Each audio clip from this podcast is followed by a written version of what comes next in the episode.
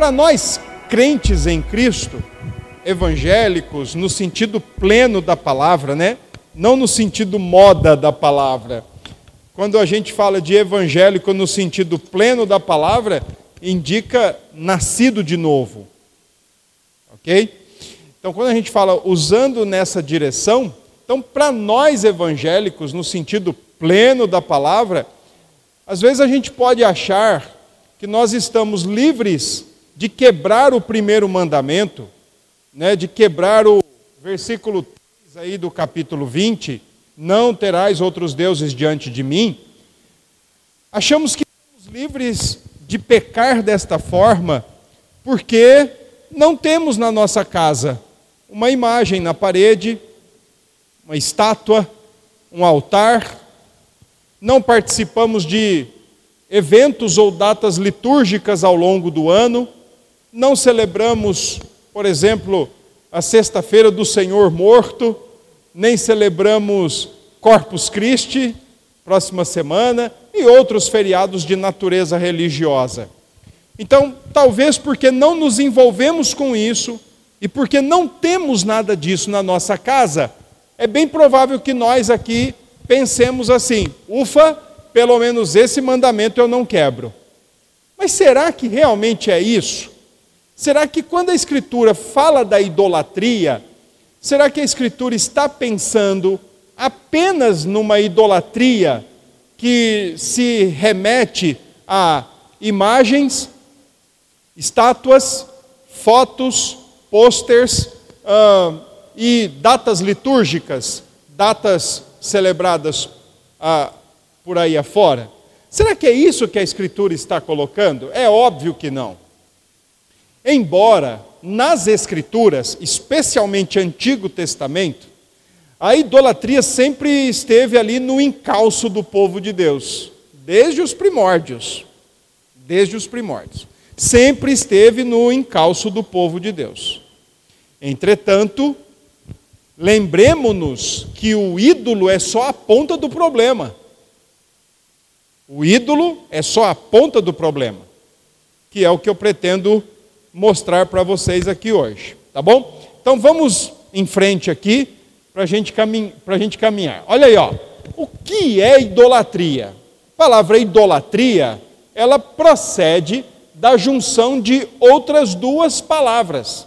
Primeira palavra é idolon, que é uma palavra grega para imagens, e a palavra latreia, que é a palavra grega para dirigir a ideia de adoração, um serviço religioso, um culto, ok?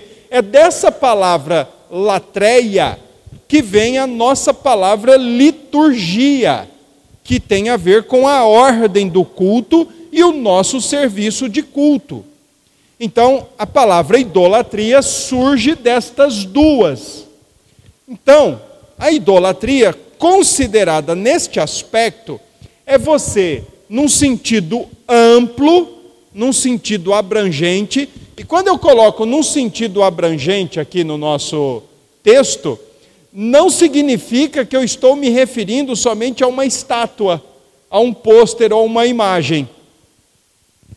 No sentido amplo, é adorar a qualquer um ou qualquer coisa que não seja o verdadeiro Deus.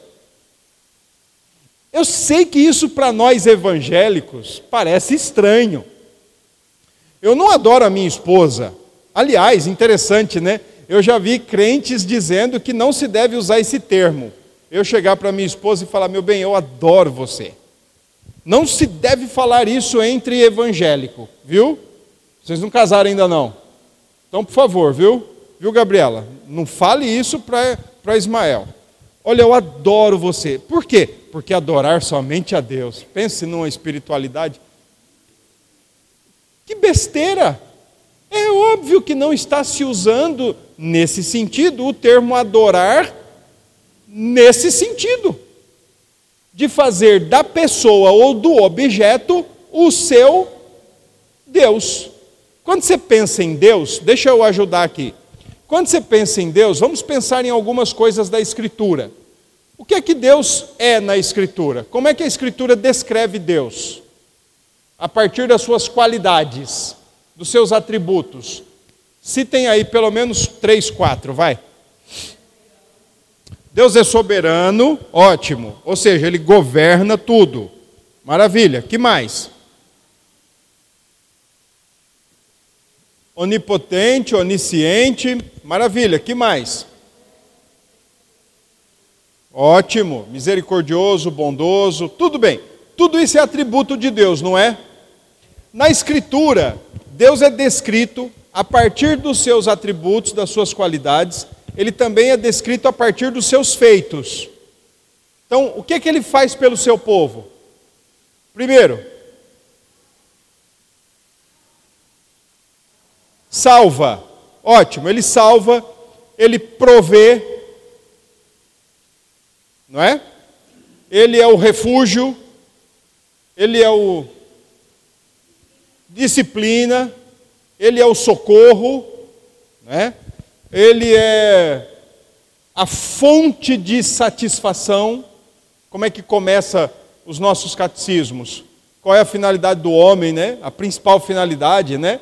Glorificar a Deus e se alegrar nele para sempre. Então ele é a fonte.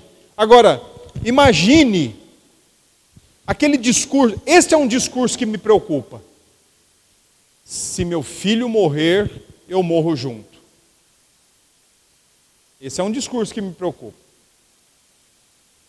Se meu marido morrer, eu não sei o que vai ser de mim. Estão conseguindo pegar a ideia? Se eu perder meu emprego, eu não sei como nós vamos sobreviver daqui para frente. Se o meu chefe me mandar embora, os meus 1.500, 2.000 reais que eu ganho por mês, eu não sei como vai ser a nossa vida daqui para frente. Se a minha esposa, se a minha namorada morrer, me deixar, como é que eu vou ser feliz? Esse é um tipo de discurso que é patente onde a pessoa está colocando o seu coração. Isso é um discurso de um coração que está colocando alguém ou alguma pessoa no lugar de Deus. Então, nesse sentido, nós podemos cair no pecado da idolatria e caímos mesmo. A idolatria explícita a gente rejeita de cara. Se alguém chegar para você e disser assim: Toma, Emiliano, eu vou lhe dar aqui essa estatuazinha aqui de São Jorge, para você guardar na sua casa, vai trazer bons fluidos e não sei o quê. Talvez por educação você até receba. Caso contrário, você fala, minha amiga, não precisa. Agradeço muito. Só aí você rejeita logo. Porque essa idolatria explícita, a gente rejeita, mas a idolatria velada, a gente cultiva. Esse é o X da questão.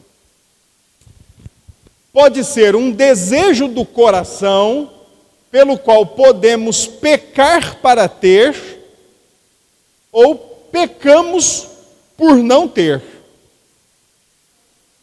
É, qualquer, na verdade, você falou do casamento, claro, mas qualquer coisa, qualquer elemento dessa realidade, desse mundo onde nós nos encontramos, por mais que ela seja uma coisa boa, o nosso coração pode transformá-la numa coisa ruim, Pessoas vivem só para o trabalho, pessoas vivem só para o dinheiro, pessoas vivem só para o sexo, pessoas vivem para o poder, para a fama. Olha, perguntem para. Não. Eu, eu, soube de um caso que um médico está atendendo, que umas 10, 12 crianças que estão todas surtadas por causa de curtida na internet porque querem curtidas na internet. Há uns anos atrás eu tive um, uma, uma irmã da igreja lá em Valentina que eu precisei tratar com ela pelo mesmo motivo. Ela postava as coisas na internet e porque demorava para as pessoas curtirem lá o que ela postou, ou às vezes ninguém curtia, ela me ligava. Ela falava, pastor, por favor, Entra aí na minha página do Facebook. Aí eu entrava. Não, não estou brincando, é sério. Aí eu entrava na página, aí ela falava, pastor, tem uma foto assim, assim, assado? Falei, tem, estou vendo. Ela falou, e aí eu perguntei, por quê? Ela falou, porque eu postei já faz umas horas e ninguém curtiu, eu achei que não estava aparecendo. Gente, coração humano é terrível. Então, assim, a idolatria ela pode pegar uma coisa boa e transformar em e ser transformada numa coisa ruim, numa coisa legítima que Deus criou e ser transformada em um ídolo e acabar arrastando a gente para o buraco. E a gente começa a viver em função daquilo ou em função daquela pessoa. Ok? É por isso que a gente começa. Essa, essa aqui, esse terceiro ponto é, é o principal aí para começar a conversa. Quando você peca porque não tem o que gostaria de ter, ou quando para ter você está disposto a pecar, liga o alerta. Isso aí está fazendo o seu coração bater mais forte do que o amor a Deus e o amor ao próximo. Ok? Quando aquilo te deixa ansioso, quando mexe com você, quando dispara o coração, seca a boca, consome energias, deixa sem sono, ansioso e não sei o que, está se, tá se tornando, ou já tem se tornado, num ídolo e você está disposto a cruzar a linha do certo e do errado, se já não cruzou, para ter. E, gente, é tão interessante isso, porque pode ser, realmente pode ser, qualquer coisa. Pode ser desde um relógio, uma joia, um celular, uma pessoa, um, uma instituição. Pode ser qualquer coisa, ou qualquer pessoa. Tá bem? Geralmente transforma coisas legítimas e boas em pecado. Alguma pergunta? Alguma questão? Alguma dúvida? Tá. Se eu perguntasse para vocês hoje, é, a gente tem a tendência, às vezes, né, de apontar o bode expiatório. Mas vamos fazer diferente, vamos tentar apontar a solução. E vamos fazer de conta que nesse grupo que está aqui hoje, ninguém aqui é crente. Ninguém aqui é crente. Eu espero não estar sendo profeta. É só uma ilustração. Ninguém aqui é crente. Então aqui ninguém pensa, ninguém pensa, é, ninguém pensa centrado na cruz de Cristo. Ok? Vamos lá. Então eu não quero saber qual é o problema do país, eu quero saber qual é a solução do país. O que vocês diriam? Você não é crente, como é que você vai dizer que é Deus? Essa aí quer ir contra a brincadeira. É, você não sabe brincar. É, só quer ser. É. Pronto, ó. Levantou a educação. Pronto. Ela defende a bandeira de que a educação vai solucionar o problema de duzentas e poucas milhões de pessoas no país. Entendeu? Alguém aponta outra solução, não somos crentes. Distribuição de renda. Maravilha. Ó, distribuição de renda resolveria o problema do país. Alguém apresenta outra? Política. Pronto. A política é a solução do país. Hã? A saúde. Estão vendo? Sabe por quê? É fácil quando a gente fala assim, ó, o problema do país é isso. E a gente automaticamente tenta levantar uma solução. Correto? Ah, o problema do país é a impunidade. Ah, então quer dizer que a solução seria a justiça? O problema do país é a, a distribuição de renda, que é terrível. Quer dizer então que se igualar, ou pelo menos equivaler em termos justos, vai melhorar. Quando a gente faz isso, não na forma de apontar o bode expiatório, o problema, mas quando a gente faz isso na forma de apresentar a solução, a gente está criando um ídolo. Por quê? Porque a gente cria um ídolo a partir do momento que a gente diz a solução para o país de duzentas e poucas milhões de pessoas é isso aqui, ó. Quando a gente agora volta, ser, voltem todo mundo a ser crente. Todo mundo agora é crente de novo. Qual é a solução? Quando a gente fala é Cristo, então a gente está conseguindo olhar de fora. E eu penso que nós crentes temos essa vantagem. É claro que em determinados momentos da vida, aliás, determinados momentos não, todo dia, a gente tem que fazer escolhas, a gente tem que fazer opções. Todo dia a gente faz opções. Ou a gente opta por um bolo de limão, ou a gente opta por um bolo de chocolate. Ou a gente opta por um partido, ou a gente opta por outro partido. Mas a gente precisa fazer o esforço de um coração regenerado de saber que esse ou aquele são meros instrumentos dentro de uma realidade e nunca a solução. Porque quando a gente diz, por exemplo, que a solução é a economia, sabe o que a gente está fazendo? Você está olhando para o universo todo através de um buraquinho da fechadura e dizendo assim: ó, a solução para o que eu estou vendo lá do outro lado é a economia. Mas você está vendo o todo? Você não está vendo o todo. Então, nesse sentido, é, tem, um, tem um cara que eu acho que a gente deveria estudar aquele cara. É que é complicado, viu? Mas, mas ele, ele, ele conseguiu captar essa, essa tendência e ele diz: ó, o, o ser humano é espiritual, o ser humano não é psíquico. O ser humano não é racional, o ser humano não é empírico, o ser humano não é economista, o ser humano é espiritual. Então, quando ele pega e levanta qualquer coisa da realidade como solução, ele tornou em um ídolo. Ou, na pior das hipóteses, ele foi uma expressão que tem sido muito usada. Ele foi reducionista. Ele reduziu tudo aquele ponto ali, ó. Se isso aqui acontecer, vai ser tudo diferente.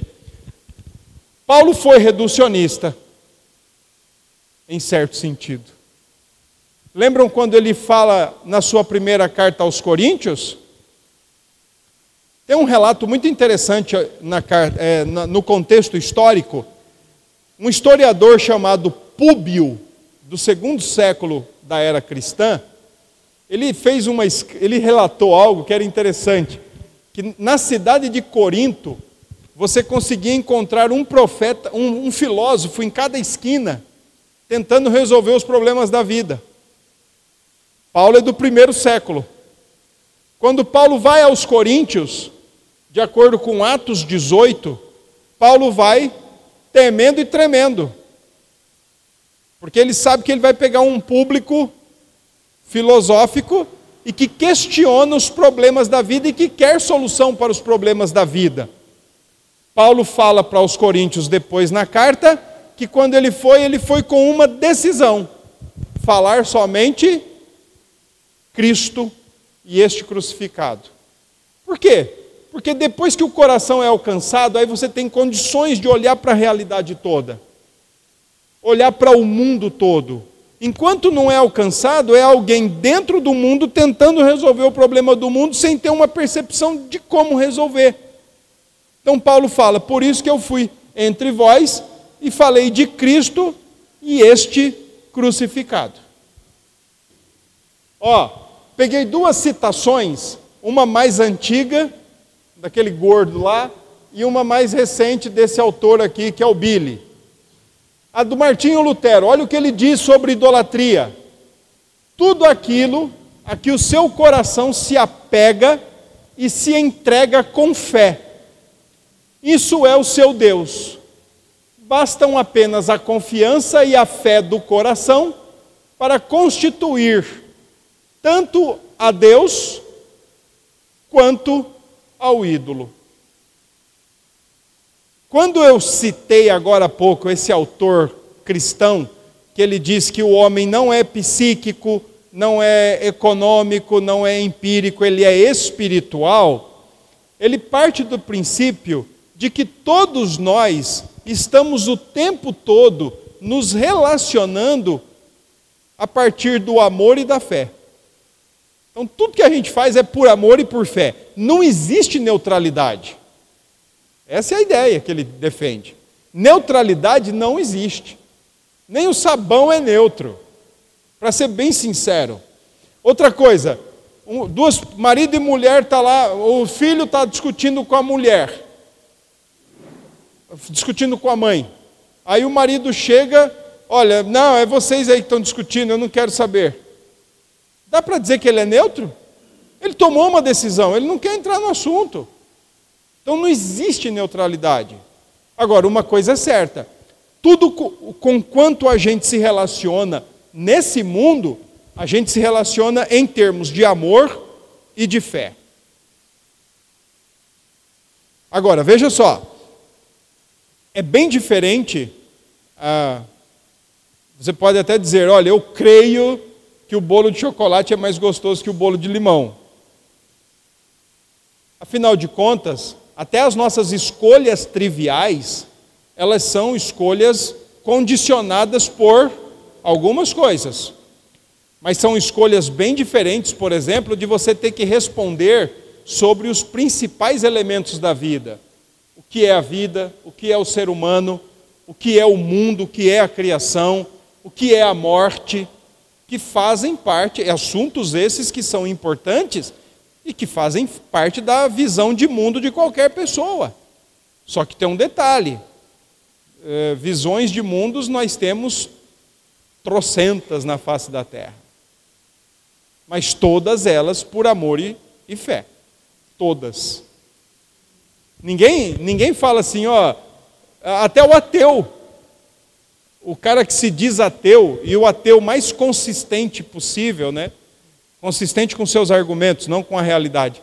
Mas até o ateu, ele está apegado a alguma coisa, com amor e com fé naquilo. Aquele livro do Norman Geisler, que tem um título lá é, interessante, né? Não tenho fé suficiente para ser ateu, expressa muito bem isso. O ateu é ateu porque ele tem fé em alguma coisa. Primeiro, na não existência de Deus. E segundo, ele se baseia em outras coisas. Então, o tempo todo a gente está se relacionando com amor e fé as coisas. O tempo todo. Lutero já sacou isso lá no século XVI. Mais recentemente, tudo aquilo a que o seu coração se apega e em que confia como segurança definitiva. Se eu perder meu trabalho, o que, é que vai ser de mim? Se minha esposa morrer, o que, é que vai ser de mim? Nossa, se meu filho morrer, o que é que vai ser de mim?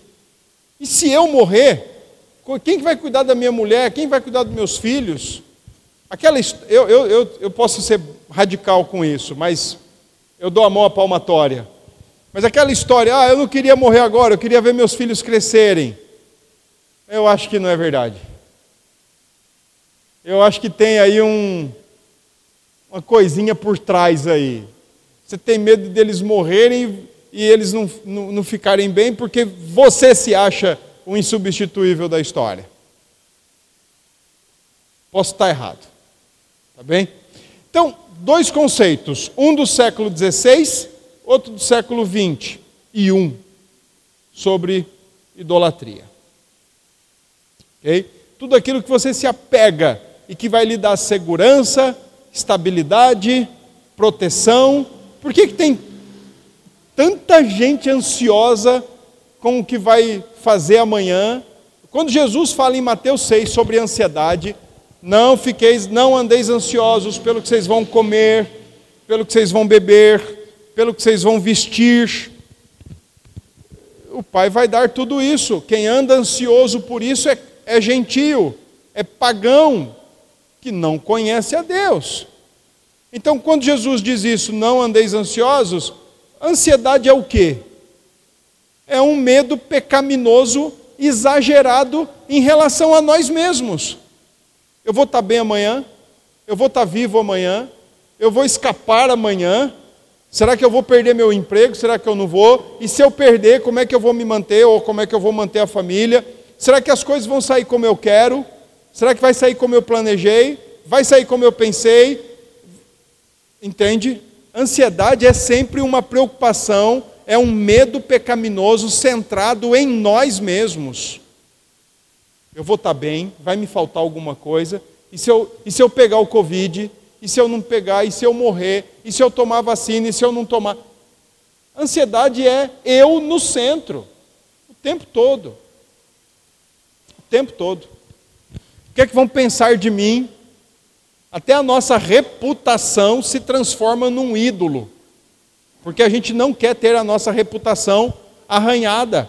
Alguns anos atrás, o secretário nacional de apoio pastoral esteve aqui na nossa cidade, esteve palestrando, falando com alguns pastores da nossa igreja, e ele estava contando o relato de um pastor na região centro-oeste do país que tinha cometido um pecado e que estava dando um trabalho grande lá para o presbitério porque não queria ser tratado adequadamente. Aí chamaram esse secretário nacional para ir lá. E ele foi. Aí a alegação, a alegação do pastor que tinha pecado, do porquê não queria ser disciplinado, não queria ser tratado, a alegação foi: como é que vai ficar a minha reputação? Aí o secretário nacional diz: Você pensou na reputação da glória de Cristo quando você pecou? E por que, que você está pensando na sua? Por que, que a sua reputação está sendo mais importante que a reputação de Cristo com o seu pecado? Bora lá. Idolatria é só a imagem? A resposta é não. Por quê? Porque a gente tem essa, esse ranço católico ainda na alma de achar que idolatria é só imagem, mas não é. Olha, pode ser pessoas, objetos, instituições, partidos, igreja, teologia, liderança. Ah, se o pastor for embora, deem graças a Deus. Não fica com esse negócio, ai, se ele for embora, quem é que vem? Quem é que não vem? Se os presbíteros não quiserem mais, quem é que vem? Quem é que não vem? Quem é o dono da igreja? É Deus quem é o dono da igreja, não sou eu, não é você. Ok? Então a gente tem que pensar nessas questões, tem que ir se livrando desses, desses pecados que a gente comete. Né? Olha, temos ídolos quando estou disposto a pecar para obter algo, ou peco porque não tenho. Estou disposto a pecar, ou eu já peco porque eu não tenho. Outro dia eu conversando com uma jovem e tentando ali entender o porquê que ela estava com crises de ansiedade e tudo mais. E aí ela foi contando para mim os problemas, as questões que ela julgavam, julgava ser de fato as problemáticas. E ela me disse: Olha, eu gostaria de sair mais de casa sem ter que dar satisfação e voltar na hora que eu quisesse afinal de contas eu já sou de maior e tudo mais. Falei, certo, é só isso? Ela falou, não, eu estou trabalhando, eu tenho o meu salário, mas eu gostaria de ganhar um pouco mais. E quanto você ganha? Ah, eu estou ganhando 1.200. Você queria ganhar quanto? 2.000. Certo. Ah, e o que mais você colocaria? Aí ela foi colocando um monte de coisa. A relação dela com a avó, a relação dela com o pai, que infelizmente é alcoólatra. Ela colocou um monte de coisa. Aí quando eu, quando eu parei, perguntei para ela, você terminou? Ela falou, terminei. Eu falei, bom, então pelo que eu vejo, o problema está na sua saída, não em você, no, no salário, não em você, na sua avó, não em você, e no seu pai, não em você. Eu não tenho nem como te ajudar. É claro que eu estava fazendo ela refletir. Porque o problema não estava no salário, na saída de casa, na avó, no pai. O problema está nela, que quer fazer a vida do jeito dela, que quer viver do jeito dela, que quer eu no centro. E eu no centro é problema, é egoísmo, é egocentrismo. E o egocentrismo é a raiz de toda a idolatria nossa. Porque se a gente acredita que algo ou alguém é necessário para a gente ser feliz, para a gente se sentir seguro, para a gente se sentir protegido, para a gente se sentir solucionado, a gente está pensando em quem? Na gente. O ídolo é só funcional, a raiz é sempre o coração humano. Qual é a pior queixa? Qual é a maior queixa de uma pessoa que peca com ansiedade? Qual é a principal queixa de uma pessoa que peca com ansiedade? Ela quer ter o quê? Controle.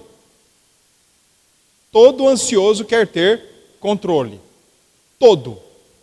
Agora, esse ansioso que peca por causa da ansiedade de ter o controle é o mesmo crente que canta aqui no domingo à noite: Tu és soberano sobre a terra. Vê se, vê se alguém fica ansioso pelo que já passou. Vê se alguém fica ansioso pelo que está passando agora. Mas vê quem não está ansioso aqui pelo amanhã já. Quer ter controle. Quer saber o que vai acontecer.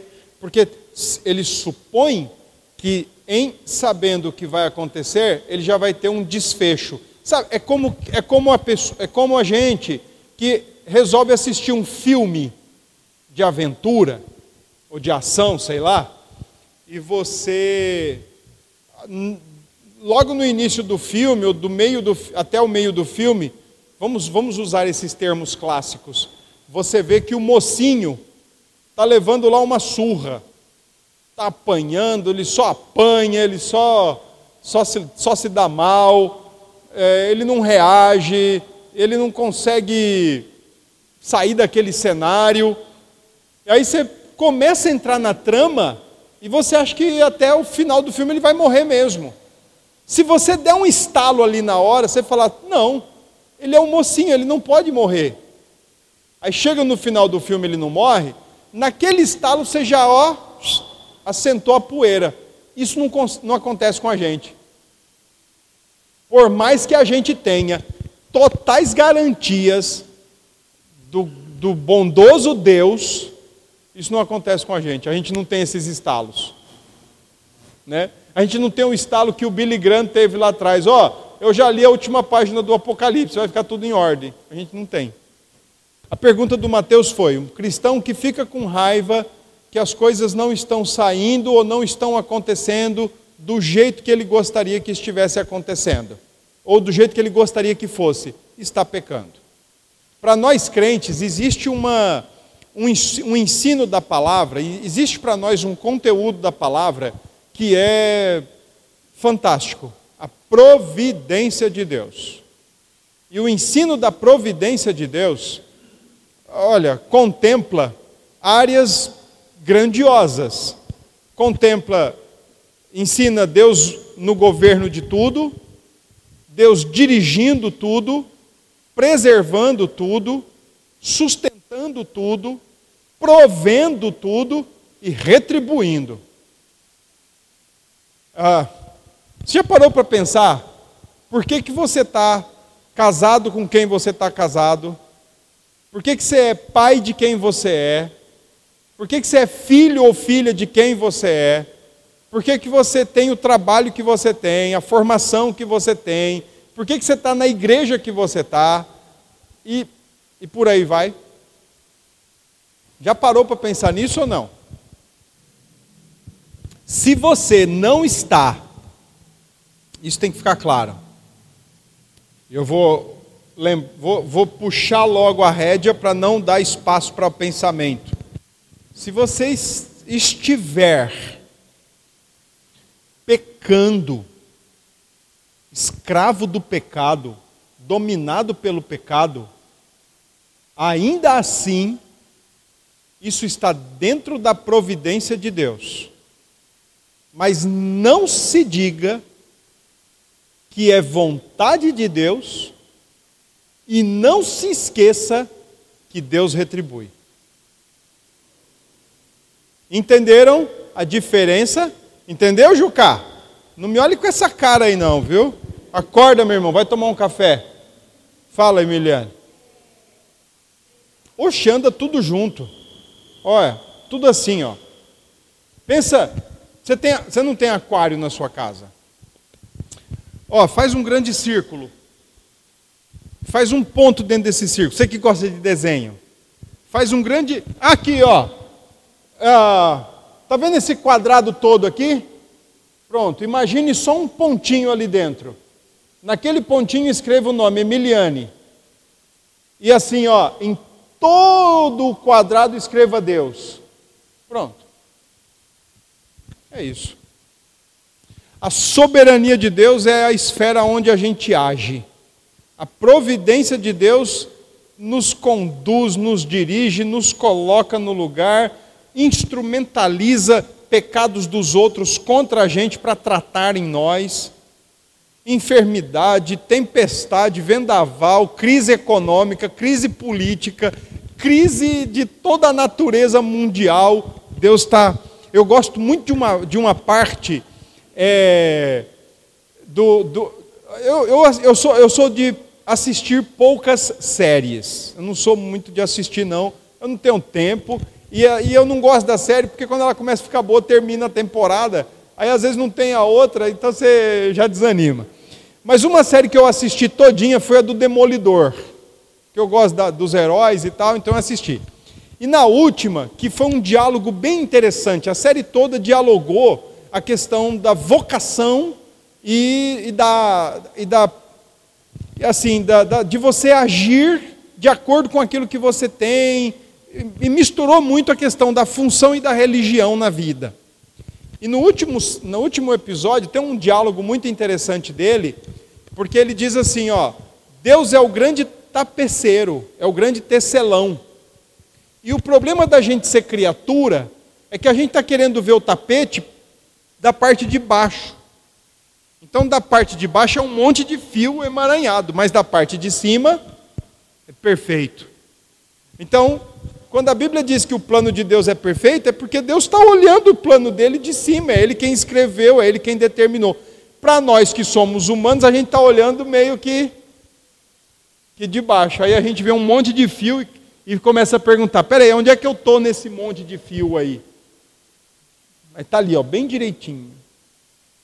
Tá? Então, mas veja, eu, eu diria o seguinte, sabe, irmã Edna? Em cada livro da Bíblia, a soberania e a providência estão andando juntas e estão sendo expostas. Entretanto, cada livro da Bíblia apresenta num cenário. Sabe uma pizza? Brincadeira falar em pizza agora, né? Mas sabe uma pizza? Então, a vida de José, diria, é uma fatia do que é a soberania e a providência. Enquanto a vida de Jó é outra fatia. Enquanto a vida de Ruth é outra, entende?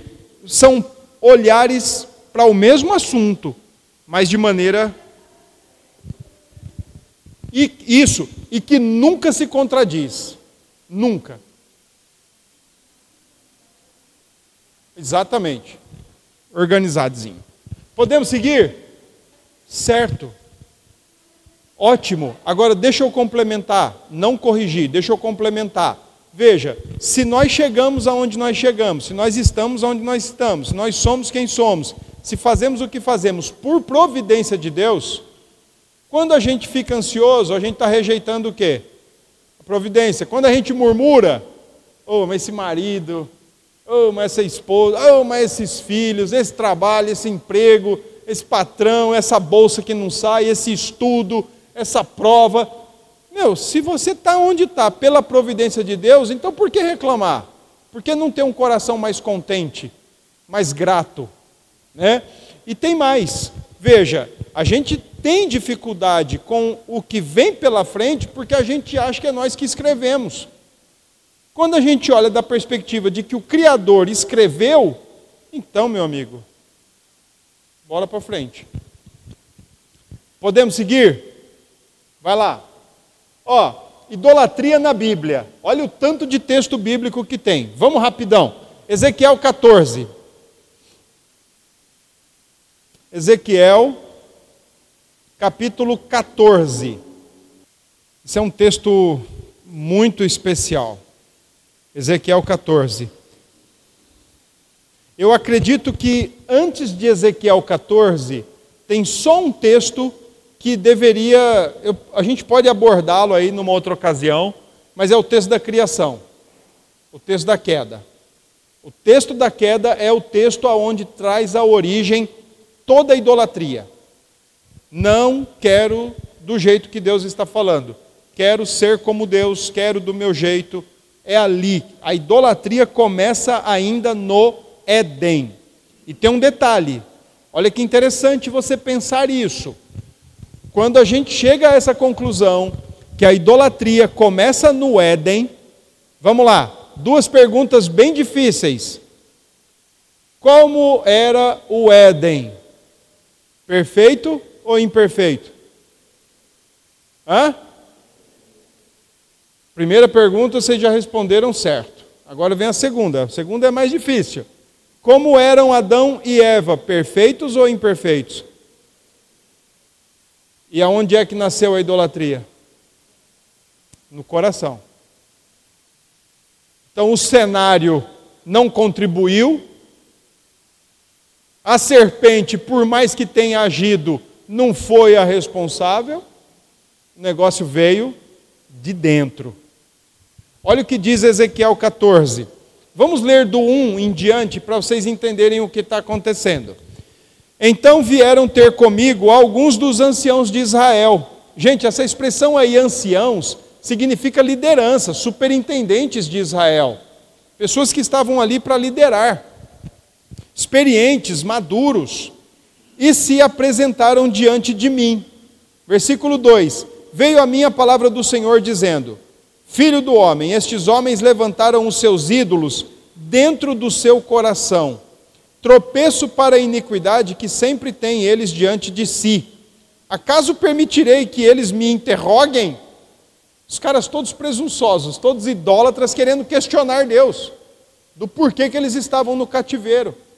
Versículo 4: Portanto, fala com eles e diz-lhes: Assim diz o Senhor Deus: qualquer homem da casa de Israel que levantar os seus ídolos dentro do seu coração e, e tem tal tropeço para a sua iniquidade, e vier ao profeta, eu, o Senhor, vindo ele, lhe responderei segundo a multidão dos seus ídolos, para que eu possa apanhar a casa de Israel no seu próprio coração, porquanto todos se apartaram de mim para seguirem os seus ídolos. Portanto, dize a casa de Israel: Assim diz o Senhor Deus: Convertei-vos, apartai-vos dos vossos ídolos e dai as costas a todas as abominações. Olha o que o profeta está dizendo. A palavra coração aí é uma palavrinha grega bem pequenininha, hebraica bem pequenininha, mas que é fundamental. Toda vez que na Bíblia, Antigo Testamento especialmente, aparece coração, nunca é relacionado a órgão físico e nunca é relacionado às emoções.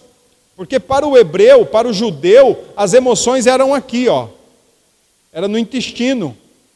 Sabe quando você está meio preocupado, inseguro, ansioso, e você começa a sentir aquele rói-rói na barriga? Pronto, eles achavam que aqui era a fonte das emoções. Tá certo? Então, coração no Antigo Testamento é, é o ser profundo, é a essência profunda do ser humano. É de onde vem pensamentos, é de onde vem palavras, é de onde vem emoções, é de onde vem vontades, motivações, é de onde vem tudo isso. O próprio profeta diz que o coração é enganoso, mas Deus conhece perfeitamente. E Deus está dizendo: olha, o problema está no coração de vocês, não são os ídolos postes, não são as coisas que vocês levantaram aí, nos montes, para se refugiarem neles, mas é o que está dentro de vocês.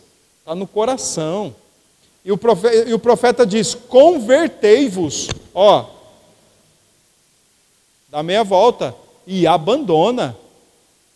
A gente, é, essa expressão é, é interessante, porque ela traz a ideia de você se arrepender mesmo e virar as costas para ídolos. Puxa, Senhor, me perdoe, eu achei que, que se o meu marido morresse eu não ia ser feliz mais na minha vida.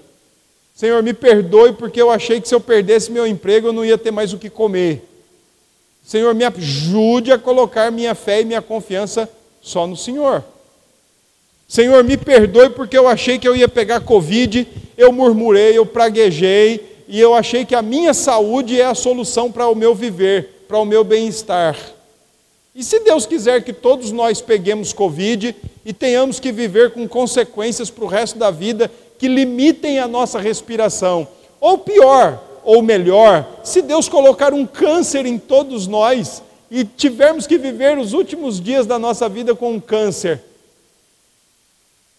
Aí nós vamos viver ingrato porque nós não temos mais o nosso bem-estar físico, que a partir dele eu posso trabalhar e ganhar dinheiro. Se Deus é o Deus da providência, então aí a gente lembra um texto muito legal que o John Piper escreveu quando ele estava prestes a fazer a sua cirurgia de câncer na próstata. Não desperdice o seu câncer, porque até um câncer Deus usa para a glória dele e para o nosso bem. Ok? Vamos. Produto do coração humano, expressamente proibido. Bom, a gente leu já Êxodo 23, né? Não terás outros deuses diante de mim. Deuteronômio 5 é repetição de Êxodo 20. Presente no Antigo Testamento. Uh, tem, eu quero ler com vocês aí Salmo 115. Eu vou ler só esse texto, Salmo 115 Êxodo 32 é o bezerro de ouro, né, que eles tiram lá os brincos. Juízes 8 é o de Gideão, é? Não lembro não. Isaías 44, Isaías 41. Quantas vezes você já ouviu pessoas dizendo assim: olha, um ao outro ajudou e o outro disse esforça-te? Aquilo é idólatra falando para idólatra. Vamos fazer o nosso ídolo. Um ao outro ajudou e o outro disse: esforça-te. Vamos mesmo, vamos fazer o nosso ídolo. Mas vamos para o Salmo. Deixa eu ler esse texto aí com vocês. Salmo 115, versos 4 a 8, né? Isso. Olha o que diz, ó. Prata e ouro são os ídolos deles, obra das mãos de homens. Tem boca e não falam, tem olhos e não veem, tem ouvidos e não ouvem, tem nariz e não cheiram, suas mãos não apalpam, seus pés não andam, som nenhum lhe sai da garganta. Para que serve um ídolo desse? Para quê? Como é que vocês definiriam um ídolo desse? Inútil, maravilha, inútil. Agora olha o que diz o verso 8: Tornem-se semelhantes a eles os que os fazem e quantos neles confiam. Há uma identificação entre o idólatra e o ídolo, a ponto do idólatra ter os seus ouvidos cerrados, os seus olhos cegados, os seus pés estabilizados, estacionados, suas mãos amarradas seu nariz tapado e sua boca fechada, e ele não reage a quem? A palavra de Deus. Porque a confiança do idólatra está aonde? Está no seu ídolo. Tornem-se semelhantes a eles. Quantas vezes você já teve a oportunidade de ver ou de ouvir alguém dizer assim: Ó, meu Deus é o meu bolso? Já ouviram isso? Já viram isso? Meu Deus é o meu bolso. Mas ele está mostrando onde está a confiança dele. Ele está mostrando. Deixa eu contar uma história aqui para vocês. Minha mãe cuidou de um médico. Minha mãe era, era enfermeira, não trabalha mais faz tempo, né? Aposentou. E ela cuidou da família toda desse médico. Um médico riquíssimo. O médico foi, ele era filho do primeiro médico da cidade, lá no interior de São Paulo. E, e ela foi contratada pelo médico para cuidar da esposa dele, porque ela teve um derrame e o esôfago paralisou. Então ela não comia, ela não falava direito, e ela foi contratada para cuidar dela particular em casa. Entre, entre esse período aí, né, de cuidar dela, né, de ser a cuidadora da, da, da esposa desse médico, o filho deles, o único filho, era professor de piano na França. Isso no final da década de 80. Ele contraiu HIV naquela época. Veio embora para o Brasil. Como minha mãe já cuidava da mãe dele, então o médico conversou para cuidar dele também. Ela falou: tudo bem. Cuidou dele. A dona Irene morreu, a mãe, e o, e o filho ficou ali ainda tentando alguma coisa, né? só não fez igual o Cazuza, que ia para os Estados Unidos direto ali para tentar alguma, alguma, algum tratamento, mas foi tentando e gastando. Antes do filho morrer, o médico teve um AVC no banheiro, fazendo a barba, caiu, bateu a cabeça, paralisou o esôfago. Só que ele ele não perdeu a fala. Ele falava, ele andava com, com dificuldade, mas andava. Mas ele não conseguia engolir a própria saliva, porque paralisou mesmo. Então a alimentação dele era só por sonda. Riquíssimo. Tinha determinados dias que ele falava para minha mãe assim: Ó, Cida, hoje. Aí o filho morreu, ficou só ele. E ele falou: Cida, hoje eu daria tudo o que eu tenho para poder experimentar, para poder tomar uma xícara de café. Mas não podia. Será que o dinheiro é a solução mesmo? Né? Será que o. Né, né Salma? Ah, olha, idolatria presente no Novo Testamento. Eu quero ler com vocês três textos específicos. É, Deixe-me lembrar aqui. 1 Coríntios 10, 14. Abram aí, por favor. 1 Coríntios 10, 14. São dois textos. E 1 João 5, 21.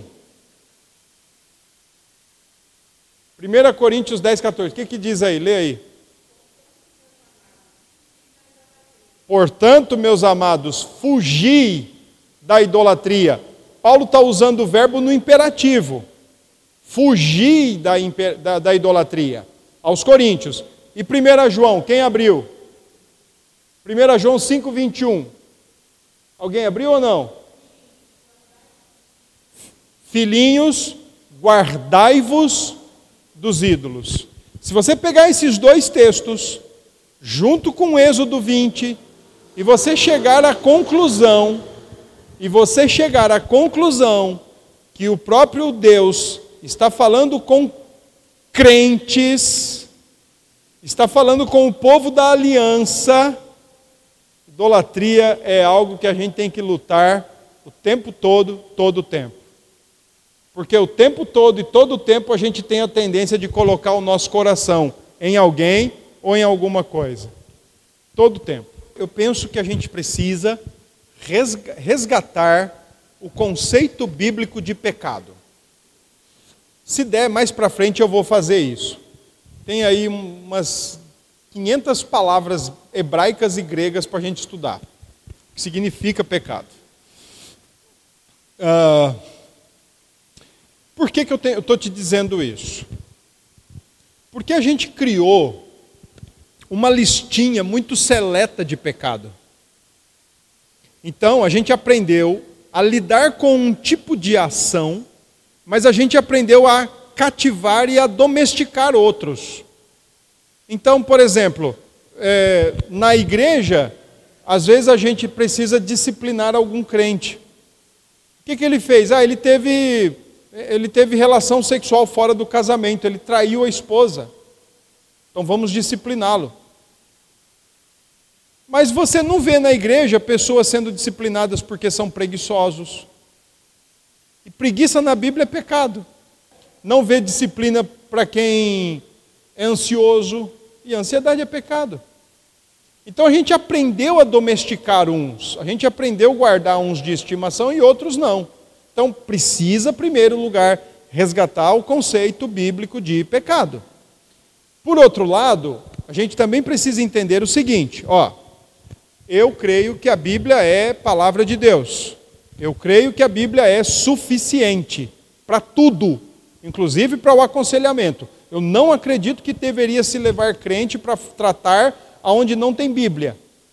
Crente, coração regenerado, precisa ser tratado com a palavra, com a palavra de Deus.